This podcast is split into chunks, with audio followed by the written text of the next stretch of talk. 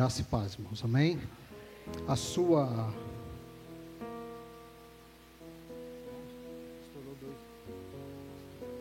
A sua colaboração é extremamente importante para nossa CBF. Meus irmãos, quando nós vamos pregar, sempre existe uma expectativa. A cada um, Deus ele usa ele dá a palavra de uma forma, ele mostra de alguma forma. E. Obrigado. E. No dia 1 de janeiro, Deus me deu um tema. Eu falei, é hoje, agora eu vou usar esse tema. Falei, não, vou usar esse tema. Aí tinha outros temas, eu vim trabalhando algumas coisas. E falei, Deus, o que o Senhor quer falar para a sua igreja? O que eu tenho que falar para esse povo? E o Senhor me levou de um tema bastante difícil: tempestades. Marcos 4, 35. Um tema bastante difícil porque ninguém gosta de ouvir sobre tempestade. Nós gostamos de ouvir sobre bênção. Marcos 35 ao 41 que você possa encontrar e vamos acompanhar juntos. Marcos 34, ou Marcos 4, versículo 35 a 41.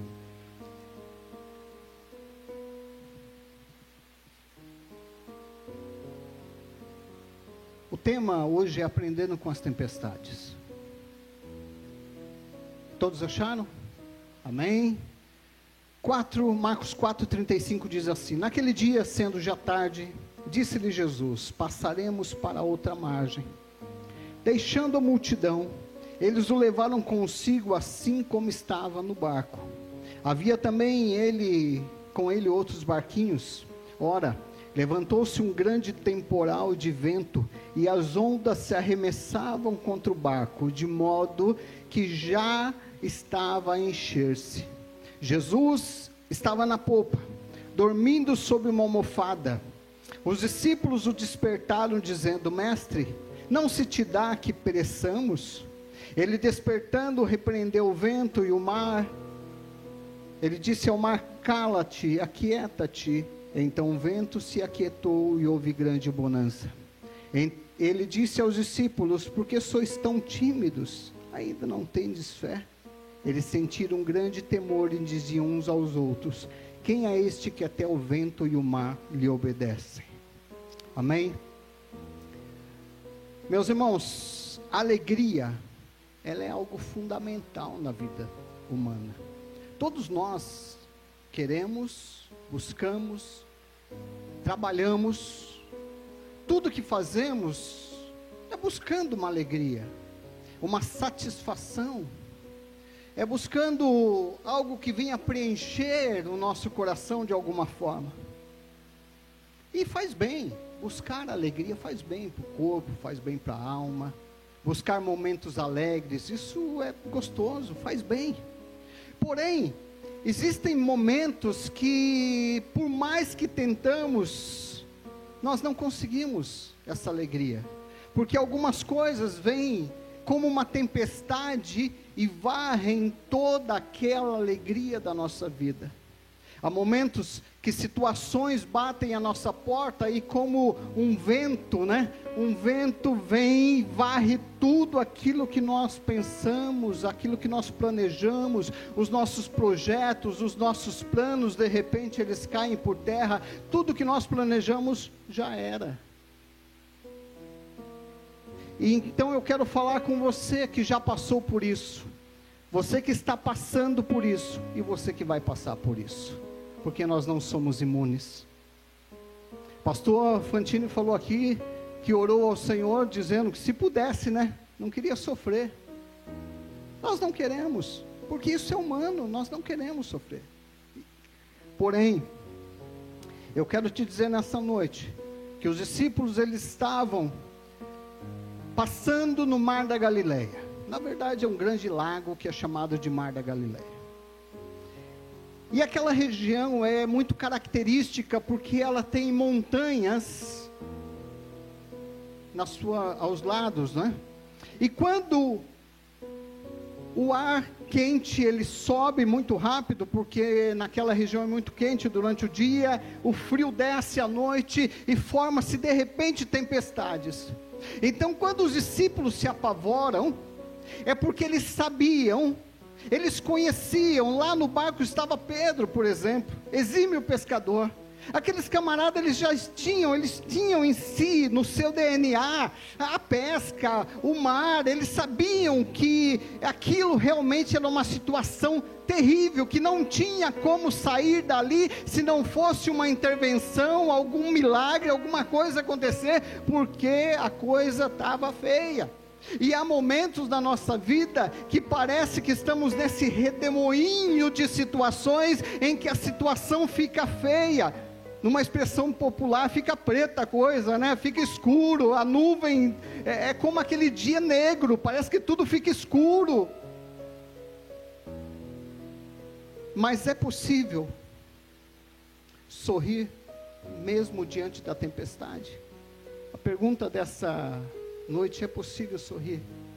Essa imagem que está aí desse pássaro, é que não dá para ver direito, mas vocês já viram isso nas redes sociais. Esse pássaro, ele está é, no meio de uma tempestade. E tem um, uma frase atribuída a isso que é: há momentos na nossa vida que a única coisa que nós podemos fazer é orar ao Senhor, é abaixar a cabeça enfrentar a tempestade. Há momentos da nossa vida que não há o que fazer, nós precisamos orar, abaixar a cabeça, orar e enfrentar a tempestade, porque as minhas forças não, eu não consigo mais. E com as minhas forças eu não vou chegar lá e eu sei que eu não vou sair daquela situação. Primeiro ponto, nós não podemos impedir as tempestades. Nessa época, época em que o movimento chamado filosófico chamado niilismo, isso do século XIX, que diz que é o prazer a qualquer custo. Esse movimento tem se enraizado no nosso século, em que as pessoas buscam prazer a qualquer custo. O meu prazer tem que ser satisfeito de qualquer forma, a minha alegria tem que ser satisfeita de qualquer forma, ainda que para isso eu venha prejudicar alguém, mas eu preciso ser satisfeito. Isso é a visão da nossa época. Seria um movimento niilista moderno. É uma visão do século 21, está, está cada dia pior. E nessa época, as pessoas não aceitam mais passar por tempestades, elas não querem mais. Então elas chegam na sua casa, elas ligam a sua televisão, e se alguém lá, algum televangelista dizer, olha, vem para cá e você vai dar tanto e Deus vai te resolver, as pessoas correm para lá. Olha, vem para cá e você vai sair com carro zero e as pessoas correm para lá. Olha, vem para cá que você vai ser curado de todos os seus problemas e as pessoas vão lá. E é uma correria, uma insatisfação, mas a verdade é que nós não podemos impedir as tempestades da nossa vida. Lutero, ele tem uma frase que ele diz que a aflição é o melhor livro na minha biblioteca. Ou seja, ele entendia que a aflição, que a luta, que o problema que vinha era a melhor forma de ensinar alguma coisa a ele. E agora eu quero te dizer que as tempestades nos levam a caminhos que, e situações que nós não conhecemos. Em Isaías 55, 8 diz assim, 8 e 9: Porque os meus pensamentos não são os vossos pensamentos, nem os vossos caminhos os meus caminhos, diz o Senhor. O que você pensa não é o que o Senhor pensa. Muitas vezes estamos vivendo nessa época de satisfação plena pessoal que nós queremos colocar pensamento na cabeça de Deus, nós queremos colocar fala na boca de Deus e queremos colocar ação na mão de Deus, mas Ele diz que o pensamento, o caminho dele não são os nossos caminhos, os do Senhor porque Deus ele lida com situações acima do nosso entendimento. E ele continua: porque assim como as terras, assim como a terra Assim como os céus são mais altos do que a terra, assim os meus caminhos são mais altos do que os vossos caminhos, e os meus pensamentos mais altos do que os vossos pensamentos. Ele está dizendo aqui, através de Isaías, que o que ele tem reservado para nós é maior do que nós pensamos, é melhor do que nós pensamos mas nós ficamos indagando Deus com coisas pequenas, porque nós muitas vezes não aceitamos a Sua soberana vontade, nós não queremos aceitar aquilo que Deus quer, e quando vem a tempestade, nós nos apavoramos de tal forma, porque nós não compreendemos, porque eu sirvo ao Senhor e eu estou doente, porque eu sirvo ao Senhor e o desemprego veio, porque eu sou crente há tantos anos e eu não tenho uma casa própria, porque eu sou crente há tantos anos e eu estou passando por essa ou por aquela aquela dificuldade. Eu não posso aceitar isso. Meu irmão, não é você que tem que aceitar isso. Você tem que aceitar. Eu e você temos que aceitar a vontade de Deus, que é boa, perfeita e agradável. E Ele sabe o que é melhor para nós. Será que se você tivesse com aquele carrão de 200 mil reais, você estaria na presença de Deus? Eu não sei. Será que eu estaria? Eu não sei.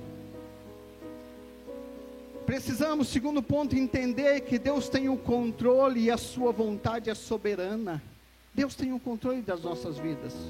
Quando eu entendo isso, quando eu entendo que Deus tem o controle, eu me satisfaço na sua palavra.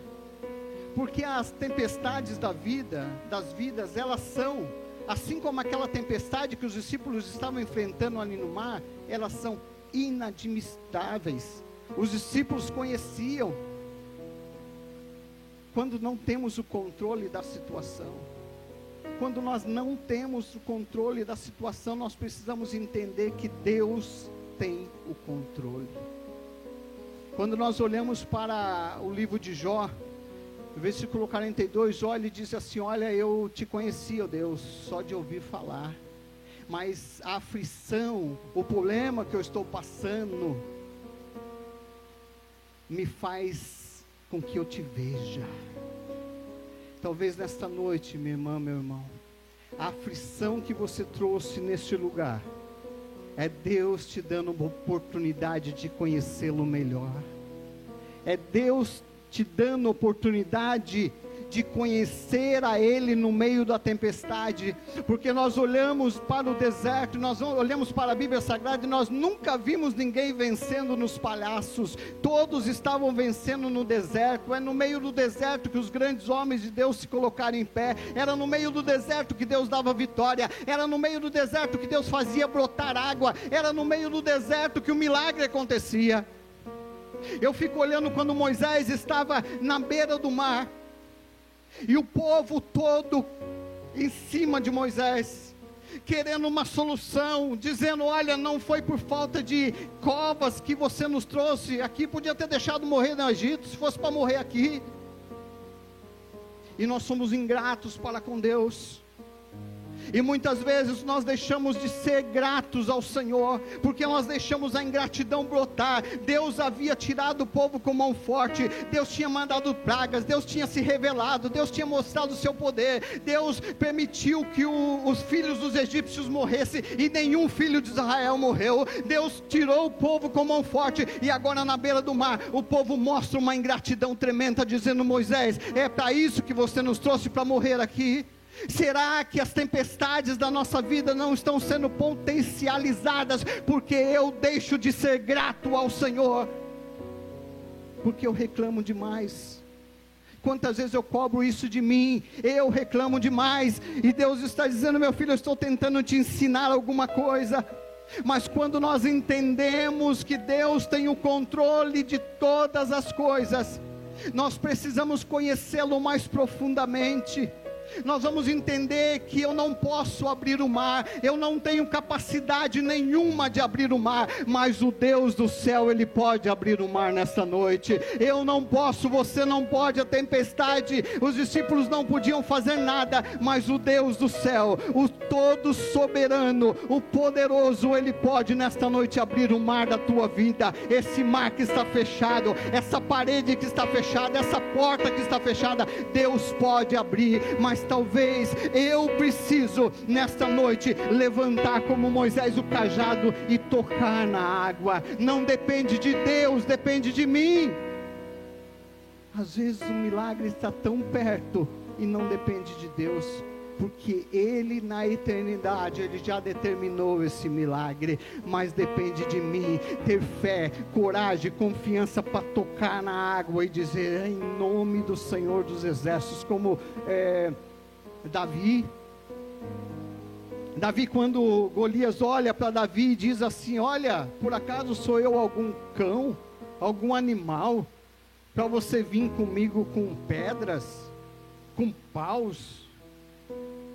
Por acaso, Davi, eu sou o quê? Davi olha, olha, olha.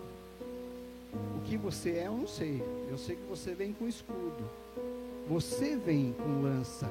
Mas eu vou a ti em nome do Senhor dos Exércitos. Confiança no meio da tempestade, confiança no meio da adversidade. Deus não disse para Davi que ele não iria morrer. Deus não disse para Moisés que ele não iria morrer no mar. Deus não disse para outros e outras e outras que eles não iriam morrer, mas Deus falou: vai, levanta, anda, caminha, anda, o milagre é teu. Mas se não chutar a bola para o gol, não vai. Não adianta esperar o técnico chegar lá e chutar a bola. É seu, o problema é seu. A situação é sua, é minha. A tempestade é nossa. E o Senhor quer nos livrar dela, mas às vezes depende de nós, precisamos aprender com as tempestades. Jó, ele, quando ele entendeu, no meio de todo o turbilhão que ele estava vivendo, ele disse no capítulo 19, versículo 25, em um texto que eu gosto muito, muito: Eu sei que o meu redentor vive. Eu sei que ele vive, e um dia ele vai se levantar e no dia que ele se levantar, a coisa vai mudar, a minha vida vai mudar, a minha história vai mudar. Meu irmão, o, segredo do milagre, o segredo de vencer a tempestade está na minha, está na tua mão. É crer, acreditar, tocar na água. Talvez o milagre não acontece porque eu impeça Deus de agir. Mas Deus não é soberano, é por isso mesmo. Deus ele não invade a vida de ninguém. Deus ele não invade, ele diz: Eis que estou à porta e bato. Se alguém abrir e ouvir a minha voz, eu vou entrar. Não adianta ficar em cima do muro, culpando a Deus. Talvez você entrou aqui nessa noite e disse assim: Ah, mas eu, eu não aceito Jesus porque Deus não faz nada por mim. Será que Ele não fez? Será que a culpa não é sua? Será que a culpa não é minha? Quantas vezes no meio da tempestade não ouvimos a voz de Deus? Deus não é obrigado a falar. Jó ele entendeu isso. E Jesus estava no barco em silêncio. Jesus ele podia ter se levantado antes. Ou ter falado, ele sabia que ia acontecer. Ter falado, Omar, não se atreva não, fica quieto aí que eu quero dormir tranquilo aqui. Deixa acontecer. Depois, nós precisamos entender que C.S. Lewis disse uma coisa interessante. O escritor C.S. Lewis, Crônica de Nárnias, para quem não lembra. Ele disse assim: o sofrimento é o megafone de Deus. O sofrimento é o megafone de Deus. É Deus gritando na minha alma. Vai em frente, você pode. Você consegue. Vai em frente, não se desespera, não. Vai em frente, não está perdido. Nem tudo está perdido. É Deus gritando na nossa alma, na sua alma, na minha alma. Vai em frente, levanta da onde você está. O milagre está ali. Você é mais forte do que você pensa. Nós estamos numa época de menosprezo. Ao mesmo tempo que a gente quer satisfação, a gente menospreza. Ah, não sei, ó céus, ó vida, ó azar. Né? Quem tem um pouco mais de idade vai lembrar dessa hiena, né? Que ele ficava lá, ó céus, ó vida, ó azar. Isso não vai dar certo. E nós fazemos a mesma coisa com Deus. Nós olhamos para Deus e dizemos: ó oh, céus, ó oh, vida, ó oh, azar, isso não vai dar certo. E Deus está dizendo: vai em frente, você consegue. E eu estou dizendo: não, porque não vai dar certo. Moisés, ele tocou no mar, ele tocou no, na vara no mar. E a Bíblia diz que o vento oriental trabalhou a noite toda. E Deus abriu aquele mar e o povo passou em seco. Porque Deus, Ele é fiel na Sua palavra. Precisamos, Salmos 46, 10, aquietai-vos e sabei que eu sou Deus. Pastor Heber Campos Júnior tem uma frase muito interessante, que eu gosto muito, que ele diz, ó, precisamos aprender a repousar no soberano, mesmo quando não compreendemos tudo que está por vir. O segredo da vitória em Cristo é aprender a repousar nele, mesmo quando eu não consigo enxergar nada à minha volta. Às vezes, nos encontramos em situação determinada feita, uma coisa que ilustra bem esse texto. Nós fomos fazer trabalho numa igreja ali no Riacho, e quando entramos na Anchieta, estava uma uma noite de serração que você não via um, um, metro assim na frente. E a Kombi, o irmão que estava com uma Kombi, a Kombi apagou tudo. A parte elétrica apagou. E ele não podia parar, porque não dá para ver quem estava atrás, não dá para ver quem estava do lado, e teve que seguir na Chieta, até saímos ali no, no riacho. E eu vi ali que naquele momento nós não temos controle porque eu não consigo ver além. O instrumento que tinha para ver além, que eram os faróis, não tinha mais. E nós perdemos o controle. A nossa vida é assim. Mas por isso que nós precisamos aprender a repousar em Deus mesmo quando eu não consigo ver nada, e aquietai-vos, é literalmente, esse texto de Salmo 46, 10, literalmente aquietai, é não mexam em nada, descansem, esse texto está querendo dizer isso, não mexa em nada, descansa, às vezes eu quero tomar a frente de Deus, eu quero agir como se eu fosse Deus e Ele fosse o servo, eu quero tomar a frente. Deus está dizendo: aquietai-vos e sabei que eu sou Deus. Porque é natural isso, né, do ser humano. Nós queremos mexer em tudo, né? Nós queremos tomar a frente. O rei Ezequias, segundo o rei 19, foi assim que o rei Ezequias orou. Agora, pois, ó Senhor, nosso Deus, livra-me das suas mãos para que todos os reinos da terra saibam que só tu és Senhor. Ou seja, ele não tinha mais o que fazer. Ele dependia de Deus. A melhor coisa é depender de Deus. É possível, irmãos, em momentos de dor, é possível em momentos de, de lamento, expressar adoração ao Senhor. Charles Spurgeon foi um pregador, príncipe dos pregadores da sua época. Muito se fala sobre Spurgeon e eu particularmente gosto muito de Spurgeon. Mas era um camarada que, uma das suas falas, ele diz que nunca viu na sua vida alguém com tamanha depressão como ele. Ele diz em determinado momento que podia chorar a noite inteira e não saber nem por que estava chorando. Charles Spurgeon era um homem depressivo. Era um homem que lutou dos 22 anos até o fim da sua vida com uma depressão severa mas se tornou o príncipe dos pregadores da sua época, porque ele entendeu que ele não tinha o controle, mas o Deus do céu tinha o controle. Às vezes nós queremos que o milagre aconteça, mas nós não entendemos que o controle não está nas minhas mãos, mas está na mão daquele que fez todas as coisas. Ele é o soberano. O que vai acontecer amanhã? Eu não sei. Eu costumo dizer, eu não sei nem se eu saio vivo daqui. Essa que é a realidade. Estava me preparando para vir para ir beber na sexta-feira. E a campanha tocou. E era o vizinho. E ele Ele foi pedir desculpa. Ele falou: Olha, me desculpa, eu não consegui te avisar antes. Mas eu estou vindo do enterro do meu filho. O filho dele era um moço. Devia ter, não devia ter 30 anos, eu acho. Nem a idade, mas não devia. Pela cara dele tinha uns 20 e poucos anos. Um moço, cheio de vida. Mas foi trabalhar de Uber e foi assassinado.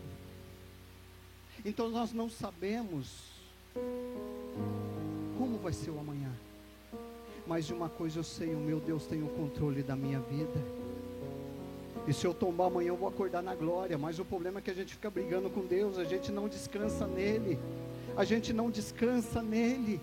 A gente vê o sofrimento como algo que é terrível e a gente não quer passar, é lógico que não queremos, mas Spurgeon diz assim: cristão, Jesus não sofreu de modo a excluir o teu sofrimento. Ele carregou uma cruz não para que você para que você escapar da sua, mas para que você possa suportar a sua. Cristo nos isenta do pecado, e essa é verdade, mas não nos dá, mas não da tristeza. Passamos por situações difíceis, passamos por momentos é, terríveis e que nós não sabemos como caminhar, como agir. Mas eu quero te dizer nessa noite: aprenda, porque os discípulos estavam no barco, e no barco, mesmo no meio da aflição, Deus pode suscitar força na tua vida. Eu quero falar agora com você que parece que está sem força. A luta tem batido de tal forma que você diz: Senhor, eu não vou aguentar, eu não aguento mais, eu não posso mais, não tem mais jeito. Mas eu quero te dizer: Ele não saiu do seu barco, ele continua lá no seu barco. Aleluia! Ele não saiu da tua vida, não, minha irmã, meu irmão. Ele não saiu da tua vida, não. Quando, quando olho para essa bênção, já pensou se na primeira luta vocês tivessem desistido? Ah, não dá mais. Lutamos tanto, chegamos aqui, morremos na praia. Não, mas continuou. E a bênção está aí.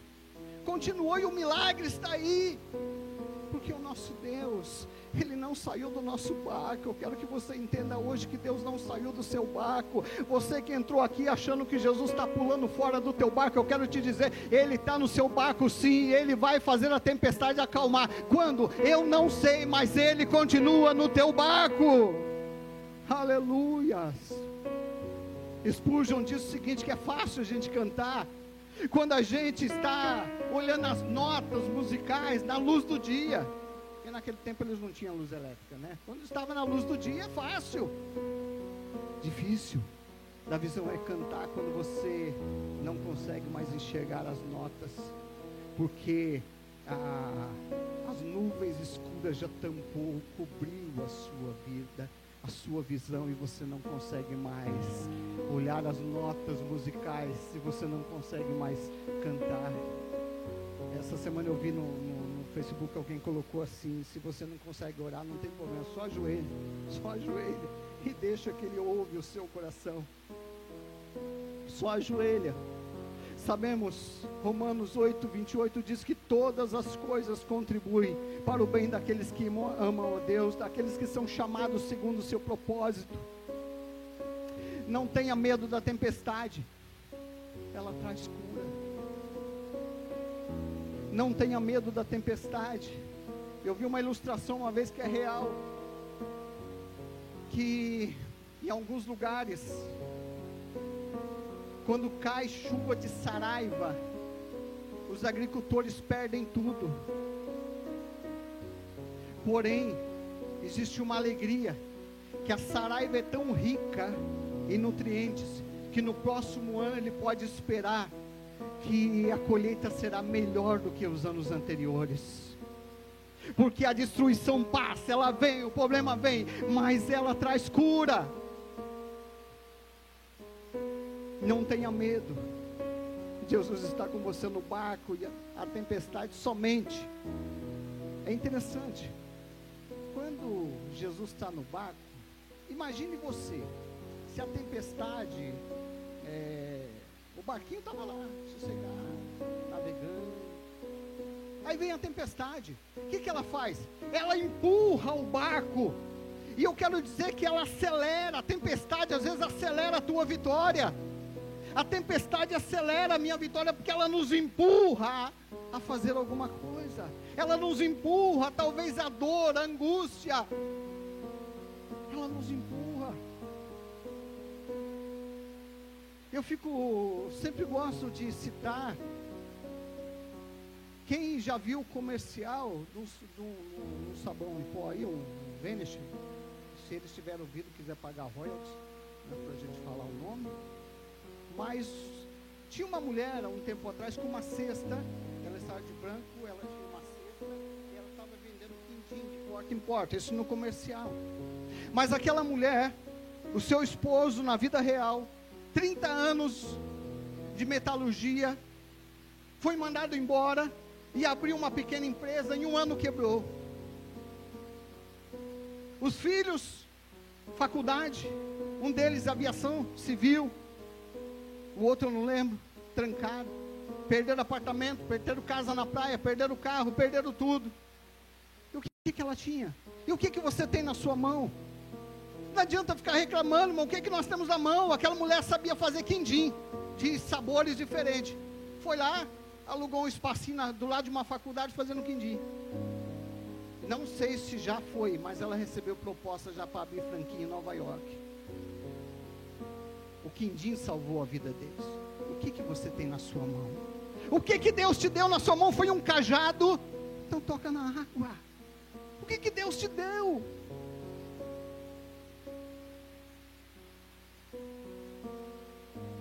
Deus pode.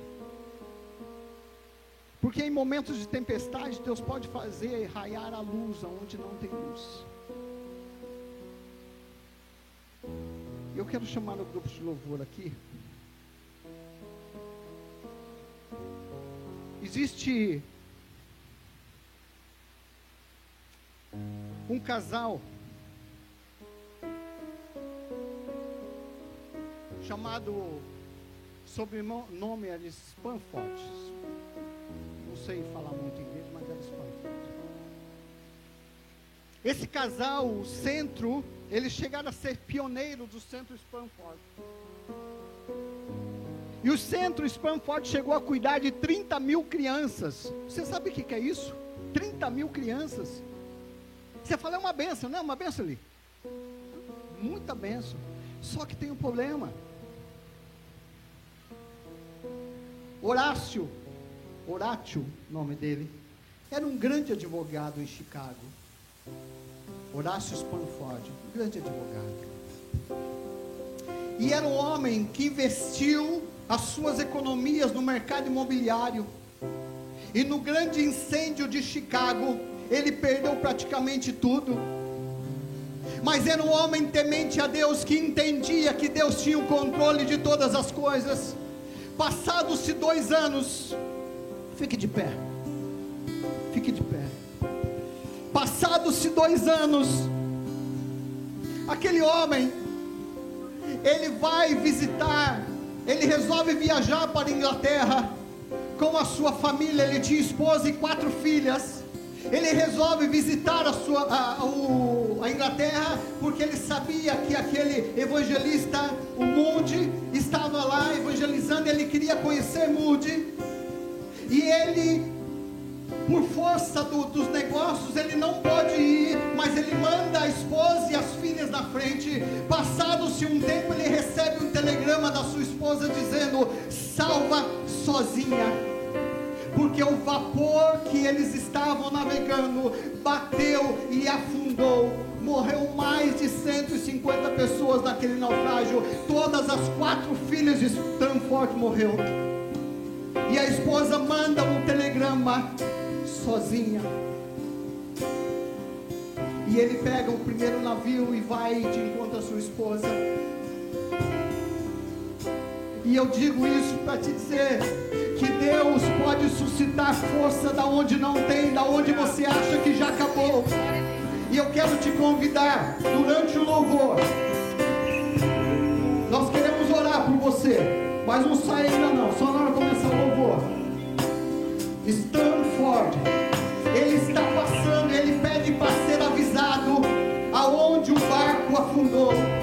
quando ele está passando no barco, ele está passando naquela região amar, ele compõe um dos louvores mais bonitos que nós conhecemos na água cristã. Porque o coração de Stanford estava no Senhor e ele sabia que o Senhor podia ressuscitar, suscitar força da onde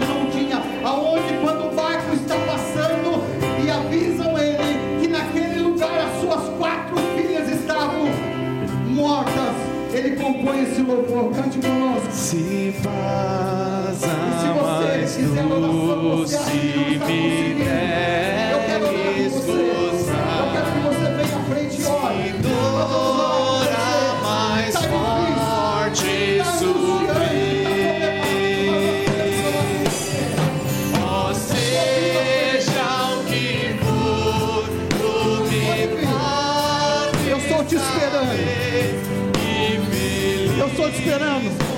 Mais gente, pode vir à frente.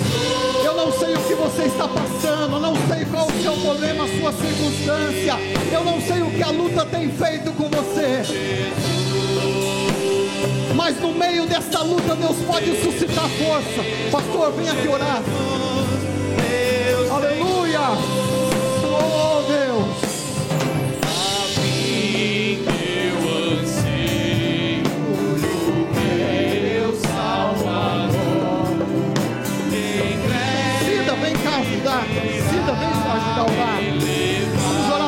Você que acha que não tem solução, que a luta está muito grande, eu quero te chamar porque o Senhor, Ele vai suscitar força lá onde não tem.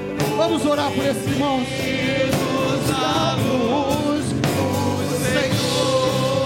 Está difícil?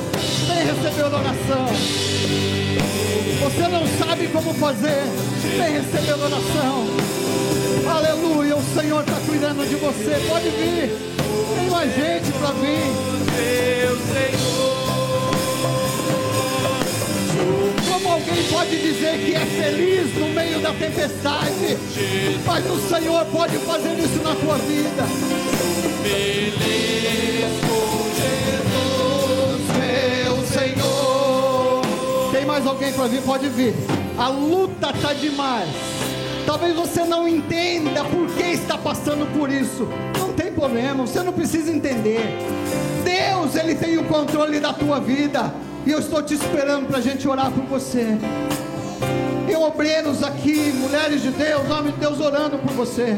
Pode vir, não tem problema se vier metade da igreja, porque às vezes a gente não vem. Olha só, uma vez com 18 anos eu estava quase desviado, e o pregador naquela noite insistiu tanto, e eu não queria ir, porque eu não precisava ir, mas eu fui dobrei o joelho e levantei renovado pelo Espírito Santo de Deus. E Deus quer fazer isso por você hoje. Nós estamos te esperando. Se o sol se pôr e a noite chegar,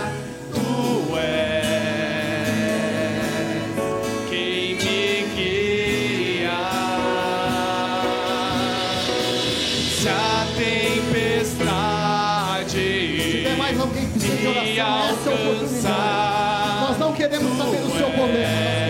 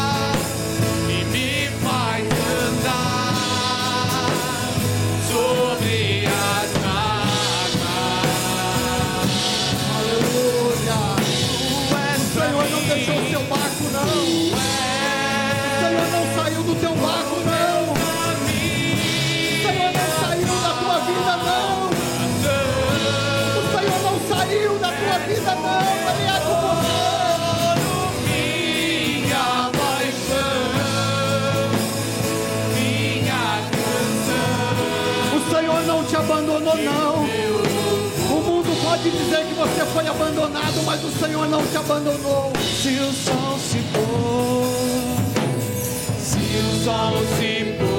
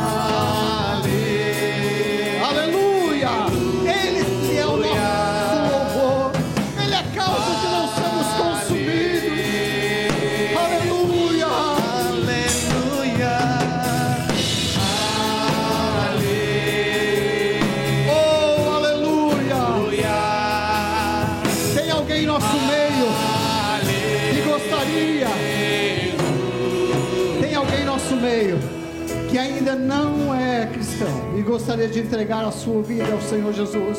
Ou alguém que se afastou dos caminhos do Senhor e gostaria de voltar hoje. Alguém em nosso meio que quer fazer uma entrega, está cansado de sofrer, está querendo dizer: Eu quero ter uma nova vida, uma entrega com o Senhor. Alguém em nosso meio, levante a sua mão se houver. Nós vamos orar por você. Alguém que gostaria de entregar a sua vida a Jesus. Eu entreguei a minha vida a Jesus há 35 anos atrás e não me arrependo porque o Senhor tem cuidado de mim. Alguém que gostaria de fazer uma entrega ao Senhor? Não há?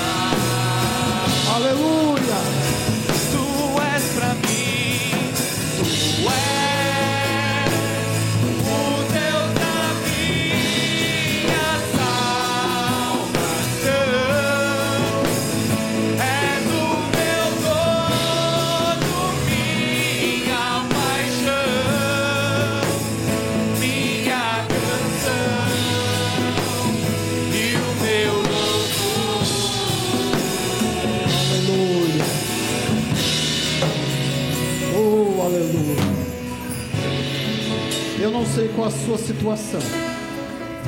Eu não sei, alguns não vieram à frente mesmo, mas eu quero te dizer que o Senhor continua no seu barco. Ele não deixou seu barco, não. Ele não pulou fora do barco, não. Jesus não pula fora da briga, não, irmão. Ele vai lá e enfrenta. Jesus não pulou da cova dos leões, não. Ele estava lá com Daniel. Jesus não pulou fora. Ele estava com Moisés lá no mar. Eu não sei qual a luta, situação, circunstância, problema que você tem passado. Mas o teu Senhor continua com você. Aleluia. Agradeça a Deus porque Ele continua com você. Deus os abençoe.